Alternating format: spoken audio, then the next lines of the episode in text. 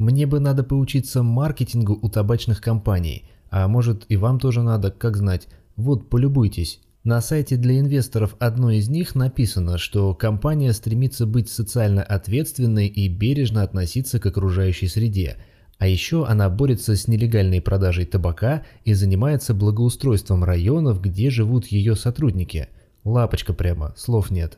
Это чтобы не писать, что они продают сигареты, от которых люди заболевают раком и умирают. Интересно, а есть ли нечто похожее для проституции и наркотиков? Обожаю вредный бизнес. Спасибо, что слушаете данный подкаст. Меня зовут Владимир Верещак, я финансовый советник и основатель консалтинговой компании «Богатство».